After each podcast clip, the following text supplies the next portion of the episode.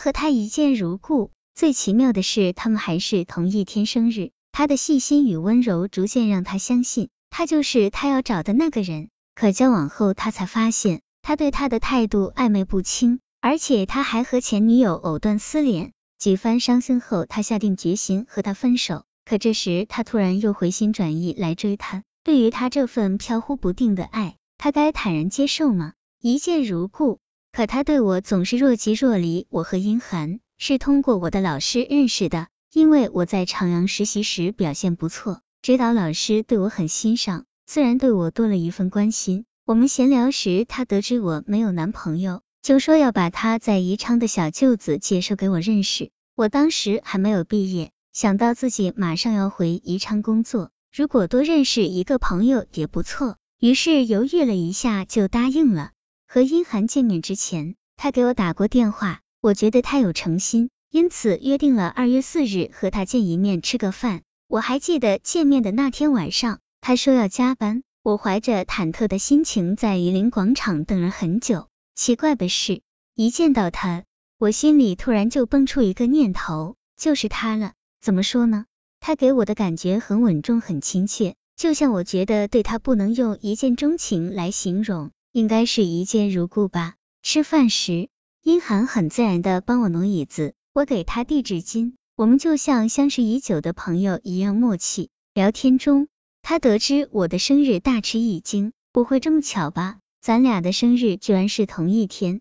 原来他和我同月同日生，不过比我大三岁。我也觉得不可思议，心里想，莫非这真的是缘分？这个巧合无形中拉近了我们的距离。我们相处的气氛更加自然融洽。吃完饭，殷寒送我回家。过马路时，我注意到他总是护着我，只要车辆一来，他总是站在车来的方向，似乎是怕我被撞到。他这种细微的呵护让我感动。那个晚上，我竟然激动的失眠了。我对殷寒寄予了很大的希望，也对我们的未来发展充满信心。可我没想到，正是这种希望，让我后来一次次饱受痛苦的折磨。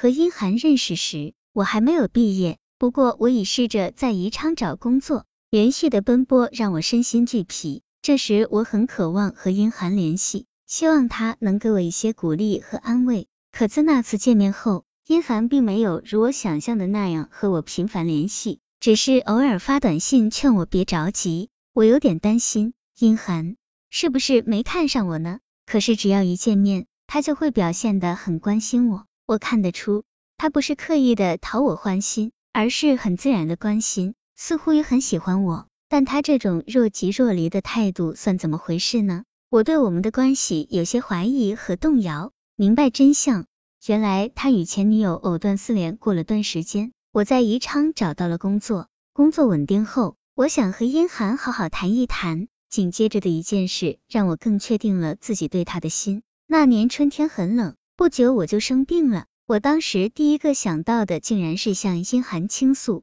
而不是自己去买药。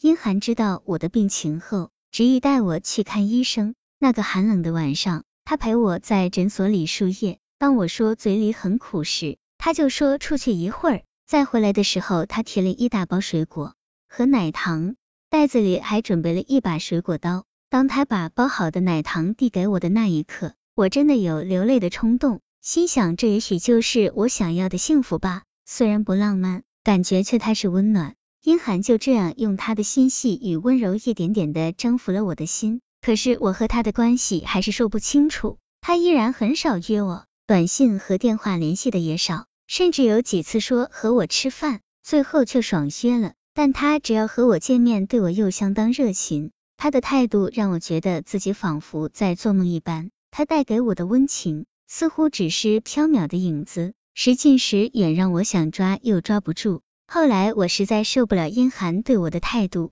忍不住问实习时的指导老师：“我说殷寒是不是看不上我？为什么给我希望后又不太理我呢？”老师沉默许久后，终于告诉我一个事实：原来殷寒以前有个女朋友，刚分手没多久，可是和我认识后，他女朋友又来找他了，他们又开始联系。另外，殷寒一直觉得我学历比他高，怕配不上我，心里又对我放不下。我当时一听非常生气，他。怎么能在两个女人之间徘徊呢？那我到底算什么？得知真相后，我减少了和殷寒的联系，可我发觉自己对他已用情至深。那次他陪我看病时买的水果刀，我还特意保存着。每当我看到那把水果刀时，就会想起我们相处的一幕幕场景，想起他曾经对我的好。不能否认，他在我心中已占有很重要的位置，不是说忘就能忘得了的。而那段时间，殷寒似乎也意识到了什么，开始主动和我联系，打电话时也是嘘寒问暖。